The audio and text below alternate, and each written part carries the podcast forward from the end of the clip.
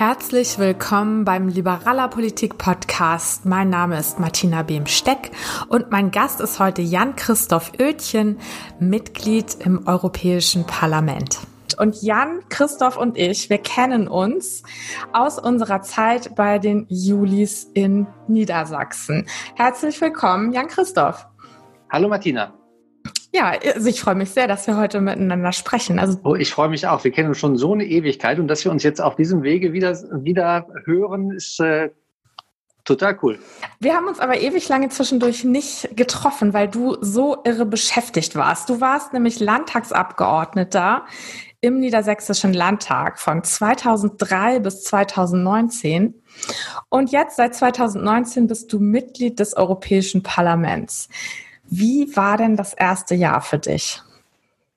Oh, erstmal ähm, anstrengend, denn auch wenn ich vorher schon Abgeordneter gewesen bin, ähm, ist es doch alles sehr, sehr anders hier. Also nicht nur, dass Abläufe anders sind ähm, und man sich zurechtfinden muss in Gebäuden. Das ist ja immer irgendwie, wenn man, wenn man einen neuen Job hat, dann muss man sich erstmal äh, zurechtfinden. Die größte Umstellung war eigentlich, das Internationale und dass man ständig auf Englisch arbeiten muss. Also ich war ehrlicherweise in den ersten Monaten abends allein da deswegen fertig, äh, weil ich den ganzen Tag auf Englisch gearbeitet habe und das nicht gewohnt war. Ähm, das war äh, die, die größte ähm, Umstellung, aber äh, es macht unendlich viel Spaß, äh, denn äh, hier sind äh, super spannende Themen, die wir auf der Tagesordnung haben. Wir haben ähm, total klasse Kollegen und die ähm, die Liberalen im Europäischen Parlament, äh, wir heißen ja jetzt äh, Renew-Fraktion, ähm, allein dieses das Zusammenfinden und das, ähm, äh, das äh, sozusagen der, der Start der gemeinsamen Fraktion und äh, der neuen Kommission, das was ja dann äh, damit zusammenhing, war, äh, war schon äh, faszinierend. Als äh, Liberale sind wir manchmal in unserer Fraktion ja sogar in der Minderheit, denn ähm, also erstmal heißt liberal in jedem europäischen Land irgendwie doch ein bisschen was anderes. Und äh, dazu kommt, dass ähm, die Franzosen und äh, äh, auch die Spanier so richtig liberal ja eigentlich nicht äh, sind. Also unsere Partner in diesen Ländern und die äh, Franzosen von Emmanuel Macron fühlen sich ja eher wie eine zentristische Bewegung, aber halt nicht wie eine liberale Partei. Und zwischen der Bewegung und der Partei ist schon ein Unterschied und zwischen Zentristen und Liberalen auch. Also ist schon, schon spannend, aber irre interessant äh, und äh, irre herausfordernd, diese Zeit vor allen Dingen. Seid ihr jetzt ein bisschen ausgebremst durch die Corona-Krise oder hast du das Gefühl, ihr kriegt trotzdem genauso viel auf die Reihe? Nee, wir kriegen nicht genauso viel auf die Reihe. Im Gegenteil. Also äh, wir haben ja auch immer noch Reisebeschränkungen äh, für einige äh, Mitgliedsländer der Europäischen Union. Das heißt, nicht alle Kollegen können überhaupt kommen.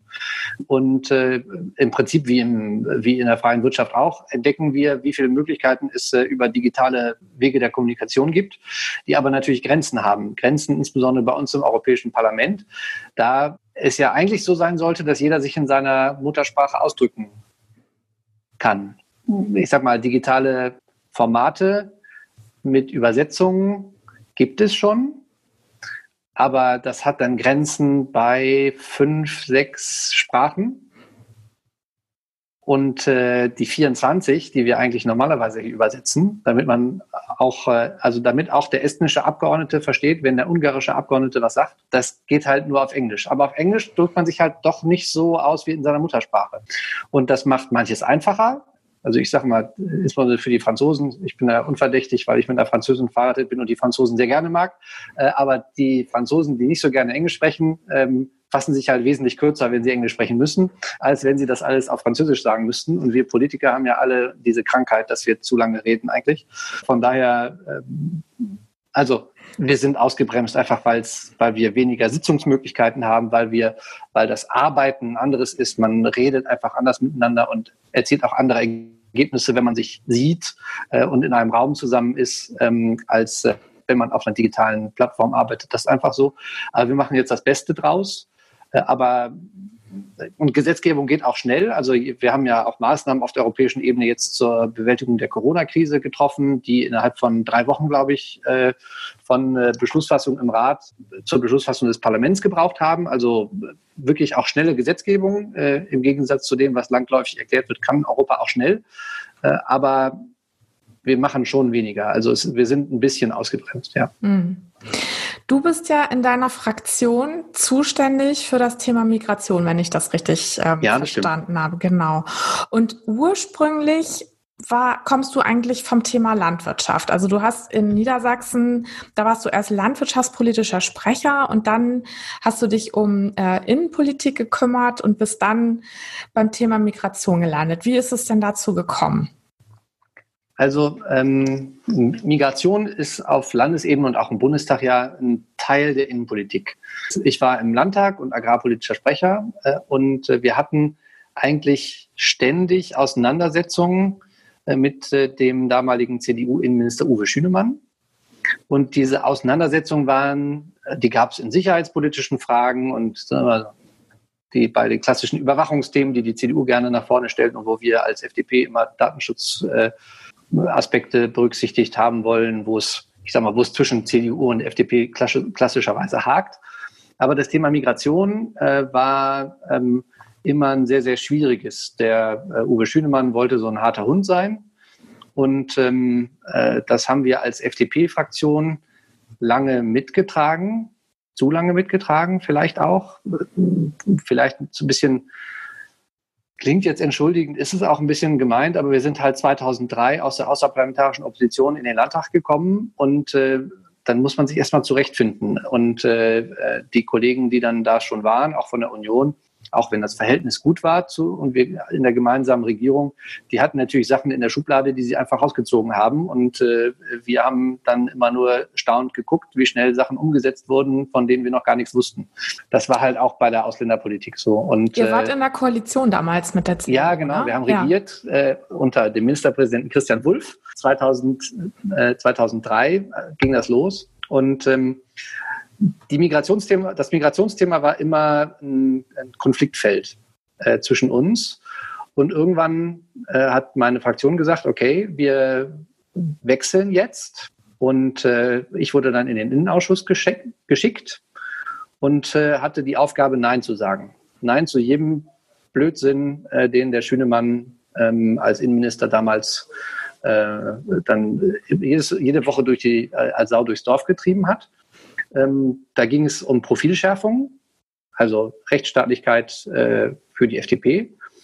Aber es ging auch darum, dass wir, weil die öffentliche Stimmung auch bei dem Thema Asylpolitik eine andere war, äh, also gegen Schünemann war und auch wir fanden das sehr, sehr kritisch, ähm, war das Erste, was ich vorgelegt habe, ähm, ein äh, Zehn-Punkte-Plan für eine liberale äh, Asyl- und Ausländerpolitik.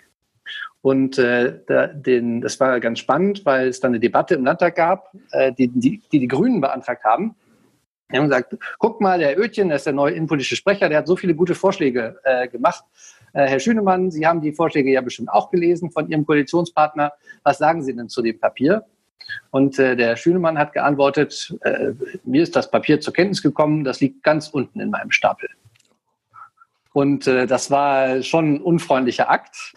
Und äh, na, dann hatten wir ein bisschen, bisschen kniest äh, und äh, irgendwann wurden doch ein paar von den Punkten auch umgesetzt. Und so bin ich zur Migrationspolitik gekommen. Ähm, habe sehr, sehr viel, ähm, weil es immer, also es ging immer so um diese, in dieser Zeit muss man sich äh, vergegenwärtigen, da ging es ganz, ganz viel darum, dass äh, Menschen, die im, aus dem Bürgerkrieg aus Jugoslawien zu uns gekommen sind, aber eigentlich keine dauerhafte Bleibe, ähm, kein dauerhaftes Bleiberecht hatten, also keinen Asylgrund hatten, aber gut integriert waren, ähm, dass die wieder abgeschoben werden sollten. Also Leute, die wir eigentlich in unserer Gesellschaft brauchen, weil sie einen Job haben, weil sie sich äh, in ihrem Dorf oder in ihrer Stadt einbringen, ähm, in, in, in örtliche Vereine, in, äh, äh wo die Kinder zur Schule gehen, äh, Deutsch lernen, äh, eigentlich in, oft sogar in Deutschland geboren wurden, die äh, dann auf einmal, wo die ganze Familie dann auf einmal nach Serbien oder äh, Kroatien oder wo auch immerhin abgeschoben äh, werden sollte, wogegen es sehr, sehr viel Widerstand äh, gab äh, und ähm, wo unser Recht ungerecht war. Also rechtlich gesehen haben die halt keine dauerhafte kein dauerhaftes Bleiberecht in Deutschland äh, gehabt. Aber auf der anderen Seite ist es trotzdem ungerecht, ähm, solche Leute dann die sich, was halt nichts haben zu Schulden kommen lassen eigentlich, sondern die von einem Krieg geflohen sind und äh, eine neue Heimat gefunden haben, die Arbeit gefunden haben, sich in eine neue Gesellschaft eingebracht haben, im besten Sinne äh, dass die dann in Anführungsstrichen bestraft wurden. Und dann äh, hieß es immer von der rechten Seite des Hauses, ja, aber die wussten ja, dass sie nicht dauerhaft äh, äh da bleiben dürfen. Ja, mhm. möglicherweise. Aber äh, ich sage mal, wenn ich irgendwo hinkomme, ich warte ja nicht darauf, dass ich wieder in meine Heimat zurückgeschickt werde, sondern ich versuche mich irgendwie zu integrieren und, äh, und einzubringen in die Gesellschaft. Und äh, das war so ein großes Spannungsfeld, wo es auch eine, ein, wie soll ich das sagen, einen, einen konzeptuellen Unterschied zwischen Konservativen und Liberalen gibt. Als Liberale sagen wir halt, jeder ist seines Glückes Schmied und wir wollen den Menschen ermöglichen, dass sie dass sie sich sozusagen selbst verwirklichen äh, und ähm, äh, es sind dann Regeln gefunden worden, Gott sei Dank, wie es über Härtefallregelungen solchen Leuten ermöglicht wird, dauerhaft da zu bleiben. Aber es war ein ganz, ganz schwieriger Kampf in der Zeit. Leute, die 15, 20 Jahre in Deutschland äh, gewesen sind. Und äh, auch das ist nicht, noch immer nicht komplett, äh, komplett gelöst, dieses Thema. Also es gibt immer noch wieder solche äh, Einzelfälle.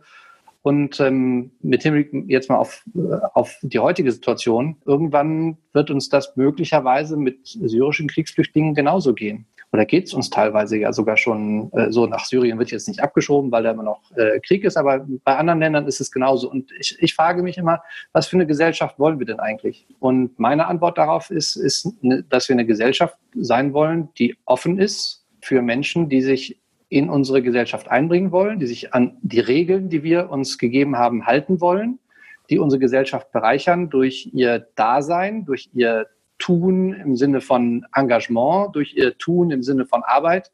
Für solche Menschen sollte Deutschland eigentlich die Türen weit offen haben. Hm. Ja, das wäre jetzt auch meine nächste Frage gewesen. Also gibt es denn überhaupt im Moment eine Möglichkeit, legal nach Europa zu kommen, um hier zu arbeiten. Also mal angenommen, ich bin jetzt irgendwie eine junge Frau aus Algerien. Ich habe über Twitter irgendwie Leute kennengelernt, mit denen ich ein Startup in Berlin gründen möchte und ich möchte jetzt nach Berlin und da jetzt ein Startup aufziehen. Also geht das? In der, in der Theorie äh, geht das. Also es gibt Visa für Entrepreneure. Äh, unter diese Kategorie würdest äh, du als Algerierin dann, äh, die ein Startup gründet, dann, dann fallen. Aber du musst dann nachweisen, dass du so und so viele Menschen einstellst äh, was so für so ein Startup ja nicht so ganz einfach ist. Oder du musst angestellt sein, aber ein relativ hohes Einkommen nachweisen. Äh, also für sowas gibt es Regeln. Äh, die, das sind äh, Themen, die wir auch als FDP im Bundestag und die Kollegen im Bundestag immer wieder ansprechen, dass das dringend vereinfacht und verbessert werden muss. Also diese Zuwanderung in den Arbeitsmarkt. Aber für jemanden, der einfach nur für sich und seine Familie ein besseres Leben sucht, so wie meine Vorfahren das getan haben, als sie äh, Ende des äh, 19., Anfang des 20. Jahrhunderts äh, sich in Bremerhaven in ein Schiff gesetzt haben und nach Amerika ausgewandert sind, ähm, weil sie sich darauf, äh, weil sie erhofft haben, dass sie dort ein besseres Leben für sich und ihre Familie finden. Das ist so ohne weiteres in Europa nicht, äh, nicht möglich. Nee. Und da fehlen Möglichkeiten, die, die wir als Liberale einfordern. Ähm, und äh, aber es ist, Arbeitsmarkt ist halt kein europäisches Recht, sondern das ist Recht der Mitgliedstaaten. Und ähm, äh, insofern hat da die EU nicht ganz viele Möglichkeiten leider. Ja, aber ihr fordert ja eine einheitliche Asyl- und auch Arbeitsmigrationspolitik. Das habe ich, glaube ich, auf deiner Webseite gelesen, oder? Also ja, wir fordern eine einheitliche Asylpolitik. Ja. Ähm, und wir fordern ein europäisches Engagement beim, beim Thema Zuwanderung in den Arbeitsmarkt, weil die Wahrheit ist natürlich, dass sehr, sehr viele von denen, die kommen und die Asyl beantragen, nicht zwangsläufig Asylgründe im klassischen Sinne haben, also persönliche Verfolgung äh, aufgrund von Religion oder sexueller Orientierung oder, äh, oder politischem äh, Engagement ähm, als klassische Asylgründe, sondern oftmals sind das, ähm, sind das Kriegsflüchtlinge, das ist auch was, also was Schlimmes und ich glaube, dass wir eine humanitäre Verantwortung dafür haben, Kriegsflüchtlingen zu helfen. Aber es sind natürlich auch viele Migranten dabei, die einfach, einfach nur Arbeit suchen. Was ich denen nicht vorwerfe, weil es was ganz Natürliches ist, wenn man zu Hause keine Arbeit findet, dann woanders hinzugehen, um da Arbeit zu finden. Aber die landen halt im Asylsystem, weil es keine Möglichkeit gibt, auf den Arbeitsmarkt zu kommen. Also kommen sie und sagen Asyl, ohne einen eigentlichen Asylgrund zu haben, um die Möglichkeit zu bekommen, ins Land reinzukommen und äh, äh, dann, auf, dann sozusagen nach Arbeit ähm, zu suchen. Und das, was wir wollen, ist, dass wir diese Ströme besser trennen, dass wir also die Möglichkeiten öffnen, dass Menschen tatsächlich mit dem Ziel der Arbeitssuche oder Arbeitsaufnahme nach Europa einwandern und auch um sie dann sozusagen die und damit wir uns besser um diejenigen kümmern können, die tatsächliche Asylgründe haben oder die, um die wir uns besonders kümmern müssen, die, die wir besonders unterstützen müssen, weil sie verfolgt werden oder weil sie eben vor Krieg geflüchtet sind. Mhm. Und äh, nun ist die Situation auf dem Arbeitsmarkt im Landkreis Rotenburg, aus dem ich komme, mit drei Prozent Arbeitslosigkeit eine andere als in Südspanien. Ähm, deswegen kann man nicht das einheitlich für Europa festlegen, sozusagen so eine Kontingentierung oder sowas, wie, wie Kanada das, äh, das macht. Was wir wollen, ist, dass Europa aber ein Angebot macht, so nach dem Motto, wir halten einen Talentpool vor äh, von Menschen, die aus anderen Ländern kommen und sagen, wir möchten gerne Arbeit in Europa suchen äh, und melden uns da. Und dann können die europäischen Mitgliedstaaten Kontingente ähm, aus diesem Pool abrufen und sagen, okay, wir nehmen jetzt diese Personen und äh, geben denen die Möglichkeit, bei uns äh, zu arbeiten. Und die Kriterien können die Mitgliedstaaten dann sogar selber ähm, äh, noch beeinflussen. Äh, aber wir bieten dann sozusagen von der europäischen Ebene eine Dienstleistung äh, an für die Mitgliedstaaten. Das ist so die Idee, die wir haben, äh, um diese, diese äh, Migrationsströme besser zu trennen äh, nach Arbeit auf der einen Seite und tatsächlicher Hil Hilfsbedürftigkeit auf der anderen Seite. Hm. Und da würde man sich dann im Heimatland schon äh, quasi um einen Platz in diesem Pool bewerben? Genau, Oder eben bei der Botschaft Idee. Bescheid sagen, ich möchte ja, ich, ich würde gerne nach Europa kommen und sobald ich darf, ähm, sagt mir Bescheid und dann gehe ich hin. Also das ist die Idee, am besten, äh, am besten online und ohne äh, komplizierten Behördentermin. Wenn man sich das anguckt, wie die Kanadier das machen, dann machen die das genauso. Und äh, die ähm, haben da unterschiedliche Kategorien und da dürfen jedes Jahr äh, ein Prozent der kanadischen Bevölkerung, also in dieser Größenordnung, äh, dürfen Leute nach Kanada einwandern. Mhm. Ein Prozent der europäischen Bevölkerung wären fünf Millionen Menschen. Kann man sich überlegen, ob man das äh, will in der Größenordnung. Über Zahlen braucht man aber, glaube ich, gar nicht so sehr diskutieren, sondern um das Prinzip geht es mir, dass wir sagen, okay, ähm, wir, wir brauchen Zuwanderung nach Europa und nach Deutschland ganz besonders, weil wir eine sehr alte Gesellschaft sind, also überalterte Gesellschaft in Deutschland, brauchen wir Zuwanderung, um unseren Lebensstandard und unsere, die Wertschöpfung, die wir in äh, Deutschland haben, um die zu halten. Dafür mhm. kommen wir ohne Zuwanderung nicht aus.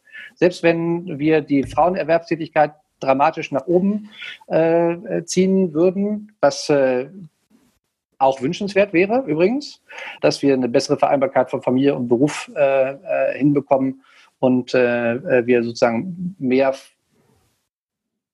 Eheteile, also müssen ja nicht nur die Frauen zu, können ja zu Hause bleiben, können ja auch die Männer theoretisch zu Hause bleiben, auch wenn es leider viel zu oft eben nicht so ist. Also dass wir mehr Menschen aus Deutschland sozusagen dafür gewinnen, am Arbeitsleben äh, teilzunehmen. Selbst dann würden wir auf Zuwanderung angewiesen sein. Mhm. Sorry ähm, für den Exkurs in die Familienpolitik. Nee, finde ich super. Ich bin da ganz deiner Ansicht. Nochmal zurück zu den Geflüchteten, die jetzt Asyl beantragen. Also die Situation in Griechenland ist ja jetzt im Moment in den Lagern zum Beispiel auf Lesbos ziemlich prekär. Ne? Also da sind wohl im Moment 20.000 Leute hm. und es gibt irgendwie pro 1.000 Leute nur einen Wasserhahn und das Ganze während der Corona-Krise. Und deswegen haben zum Beispiel Ärzte ohne Grenzen schon gefordert, dass diese Lager aufgelöst werden müssen. Was habt ihr da für Ideen, was man da jetzt akut machen kann? Also äh, die äh, FDP hat dazu eine sehr, sehr klare Beschlusslage, nämlich, dass wir für die Auflösung der Lega sind auf den griechischen Inseln, weil die Zustände da völlig unhaltbar sind. Äh, um das ganz klar zu sagen, das ist eine Mitgliedstaat der Europäischen Union nicht würdig, was da äh, äh, abgeht. Denn äh, das Lager auf Moria oder in Moria auf Lesbos, besser gesagt, ist für 3000 Leute aufgelegt und 20.000 leben da. Zum Teil in Zelten oder zusammen, selbst zusammengezimmerten äh, Überdachungen äh, mit einem Schlafsack im Schlamm und, äh, und ähnliches. Völlig inakzeptabel. Inakzeptabel übrigens auch, weil es Geld von der Europäischen Union für die griechische Regierung gibt, die damit solche Lager in angemessenen äh, humanitären, äh, humanitär angemessenen Zuständen herrichten soll, aber dafür wird das Geld nicht ausgegeben. Mhm. Was wir fordern, ist, dass die Lager geräumt werden, dass äh, die Menschen, die dort sind, in, äh, ich sag mal, gut ausgestattete Standorte auf dem griechischen Festland verbracht werden, äh, wo dann äh, nach unseren humanitären rechtsstaatlichen Standards Asylverfahren durchgeführt werden. Das Problem ist ja auch, dass die Asylverfahren in Griechenland eigentlich nicht den Namen wert sind. Wenig Rechtsschutzmöglichkeiten für Asylbewerber, äh, Schnellverfahren, alles auf Griechisch und äh, was nichts Ungewöhnliches ist, sage ich jetzt mal. Äh, also bei uns läuft auch alles auf Deutsch, aber wir sagen halt, alles muss übersetzt werden, sagen die Griechen nicht. Also von daher fordern wir, dass diese, dass diese Lager aufgelöst werden, dass die Menschen aufs Festland gebracht werden. Im Moment mit der Corona-Krise gibt es auch diesen Pull-Faktor nicht, von dem dann immer geredet wird. Ja, wenn ihr die Lager da auflöst, dann kommen ja neue nach, weil dann ist da ja Platz. Äh, und die sehen dann, dass es Hoffnung gibt, dass sie von der Insel runterkommen. Deswegen müssen wir die Lager auf den Inseln behalten, damit das abschreckend ist. Also ich finde ich sehr zynisch, so eine, so eine Haltung. Aber mit der Corona-Krise gibt es natürlich im Moment keinen Pull-Faktor. Mhm. Weil, also doof sind die auch nicht. Die wollen auch nicht in so ein Lager dann, dann gehen. Mhm. Ähm, von daher glaube ich, dass das auch eine gute Gelegenheit jetzt wäre. Das andere ist halt, dass da äh, Familien mit Kindern sind, wo es äh, ja Anstrengungen gibt der Mitgliedstaaten der Europäischen Union und auch Deutschland hat sich daran beteiligt, äh, die Familien mit Kindern zu, äh, auf Mitgliedstaaten der EU zu verteilen und äh, das Asylverfahren nicht in Griechenland durchzuführen, sondern in anderen Mitgliedstaaten der EU.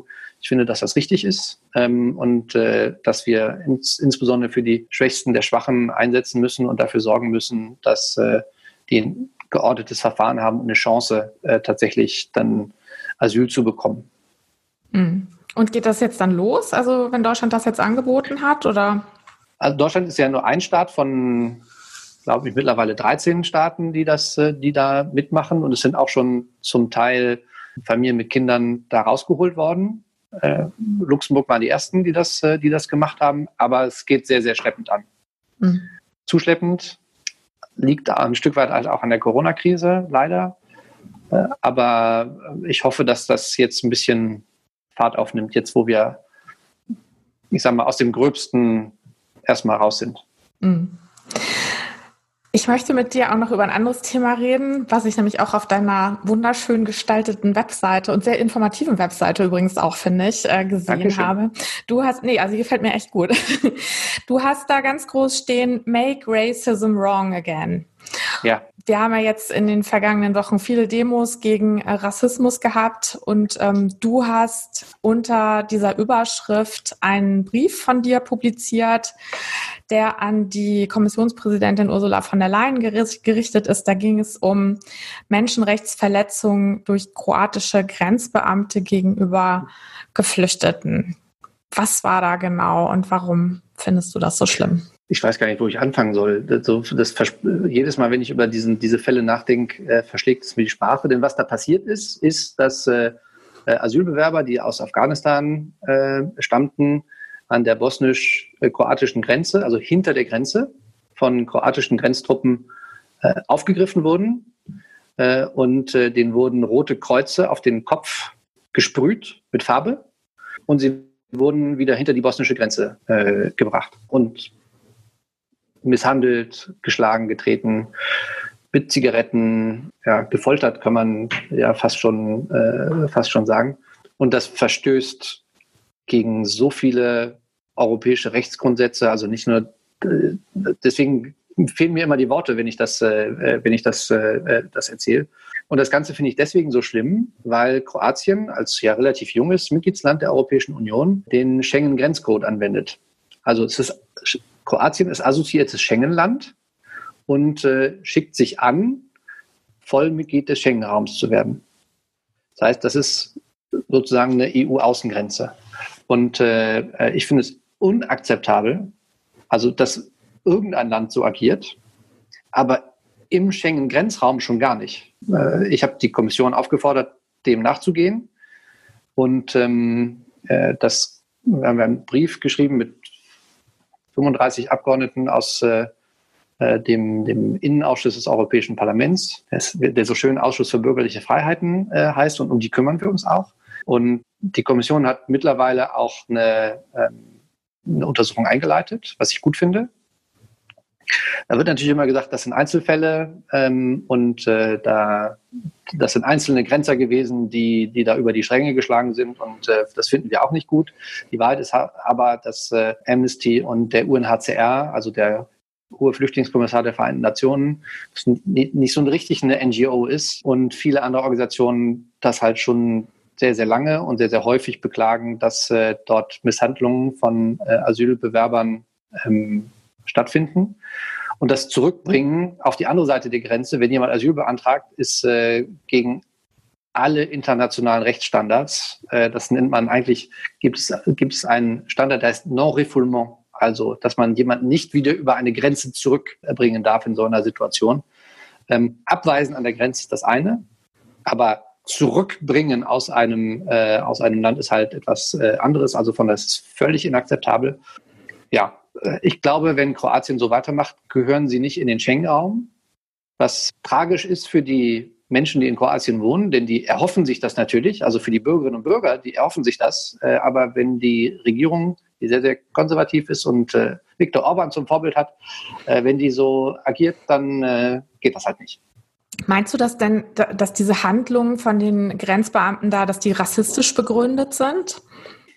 Weiß ich nicht. Ein Stück weit sicherlich. Ne? Das ist der böse Muselmann, der kommt äh, und der unsere Identität, europäische Identität wegnehmen will und dann ganz viele Kinder macht und dafür sorgt, dass irgendwann äh, keine Europäer mehr da sind. Also das ist ja so die, diese, diese abscheuliche Denke, die da, äh, die dahinter steckt.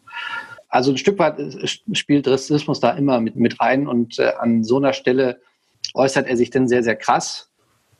Aber es gibt halt so viele Hunderte und Abertausende von, von Situationen, wo es alltäglichen äh, Rassismus gibt, über den wir jetzt diskutieren, nach dem äh, äh, Tod äh, und den Ausschreitungen, die es in Amerika äh, gegeben hat. Und es ist gut, dass wir darüber reden, denn äh, ich glaube, dass wir viel zu lange da auch weggeschaut haben, auch bei uns in Deutschland im Alltag.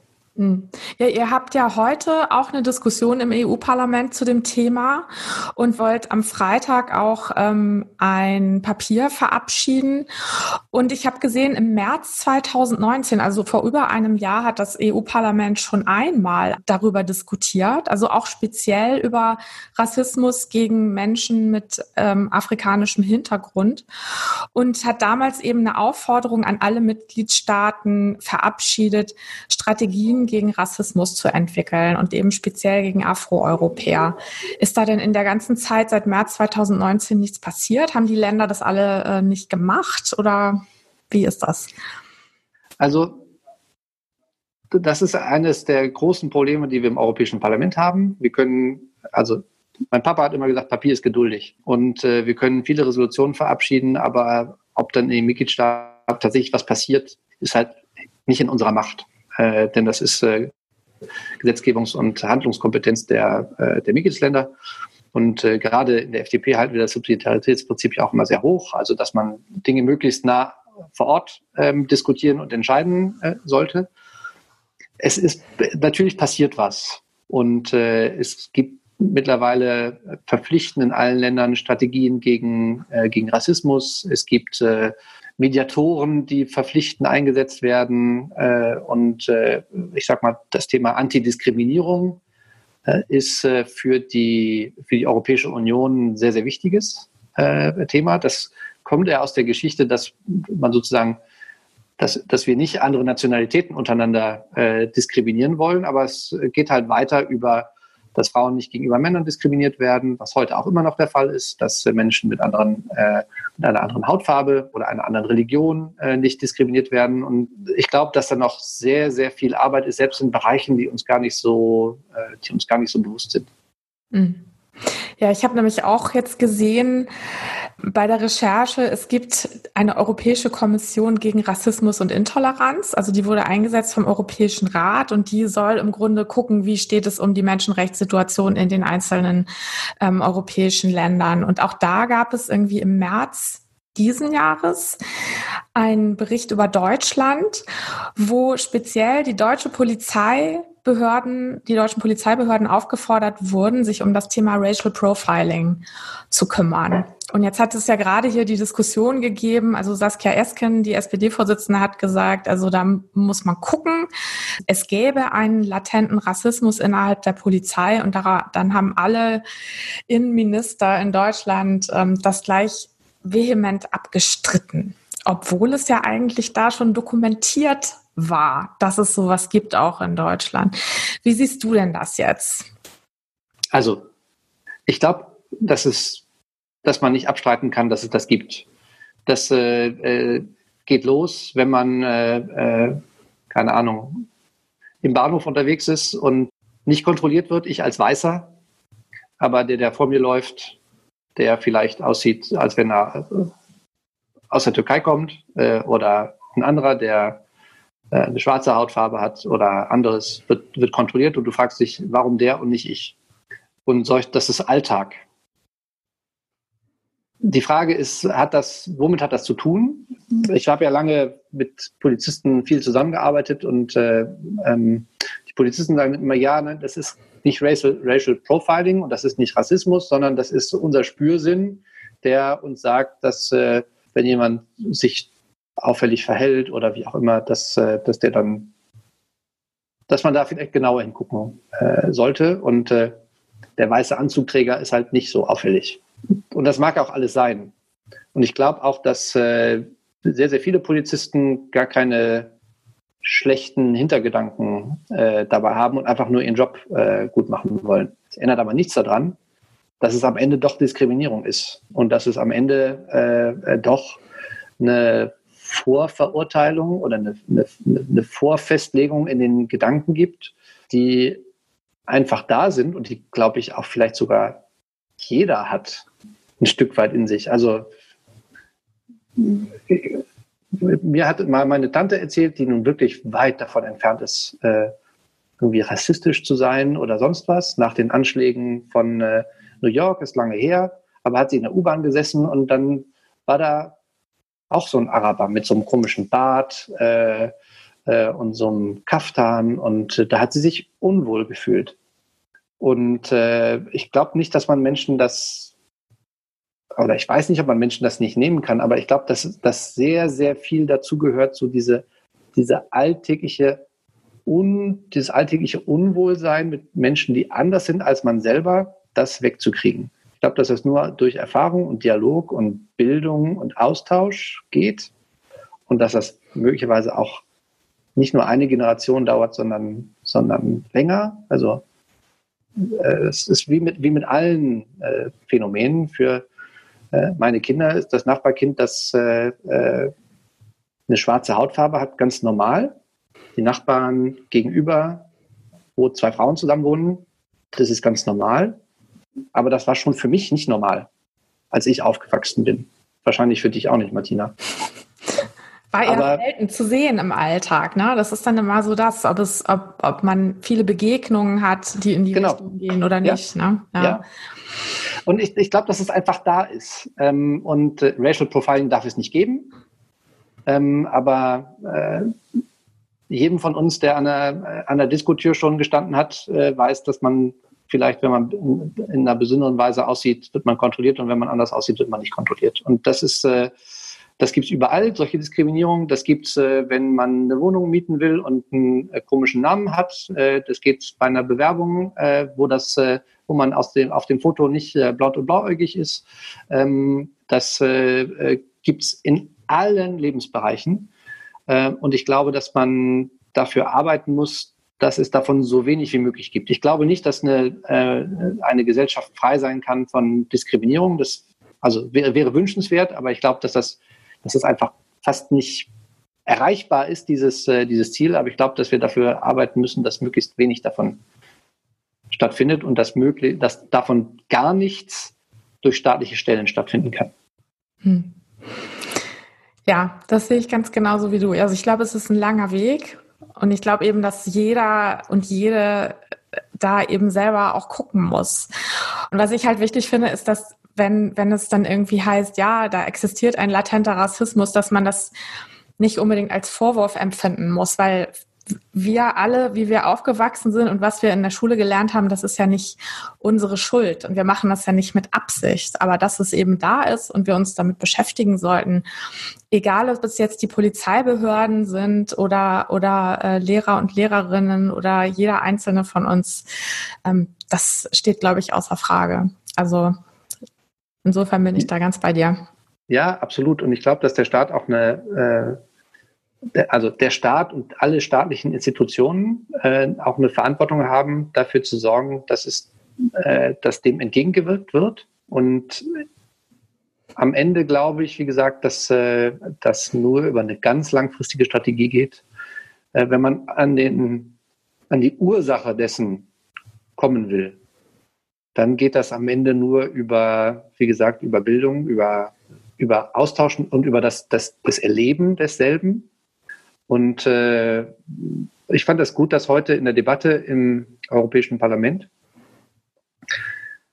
ist die, hat die Kommissionspräsidentin gesprochen, also Ursula von der Leyen selber. Und die hat gesagt, das ist nicht ein Thema für einen Kommissar oder für, für eine Arbeitsgruppe oder so, sondern es ist ein Thema, das uns alle angeht.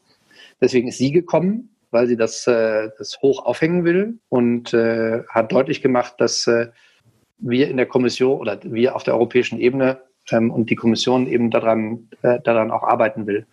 Ich glaube, dass alle Länder da auch was zu tun haben. Also das ist jetzt nicht ein Thema, das ist nur in, äh, also ich sag mal, wir, wir gucken immer und schimpfen auf den Orban äh, und sagen, der ist besonders schlimm und äh, in Ungarn ist alles äh, äh, dramatisch. Und das ist auch so. Also es gibt viele Probleme in Ungarn, aber es gibt diese Probleme halt überall und auch in Gesellschaften, die durchmischter sind als die ungarische wie beispielsweise unsere eigene oder wie in, äh, wie in Frankreich oder äh, Ländern mit Kolonialgeschichte, die einfach über die Zuwanderung sehr viel höheren Anteil von Menschen mit Migrationshintergrund haben. Und ungeachtet jetzt mal der Nationalität selber, ist das Thema, taucht das Thema halt noch häufiger auf äh, und ist vielleicht sichtbarer als in einer Gesellschaft, die nur weiß ist. Das ist genau wie bei uns in Deutschland, wo es das Thema vielleicht in der Stadt häufiger gibt als auf dem Dorf. Ich habe noch eine letzte Frage an dich. Und zwar, wenn du ein Ministerium in Bund oder Land oder ein EU-Kommissariat wählen müsstest, welches wäre das und warum? Oh, wenn ich eins wählen müsste. Also erstmal würde ich ja gar keins wählen, weil ich gerne Parlamentarier bin. Aber wenn ich eins wählen müsste, dann würde ich wahrscheinlich äh, Kommissar für Home Affairs werden. Also den Job, den die Schwedin Ilva Johansson im Moment macht.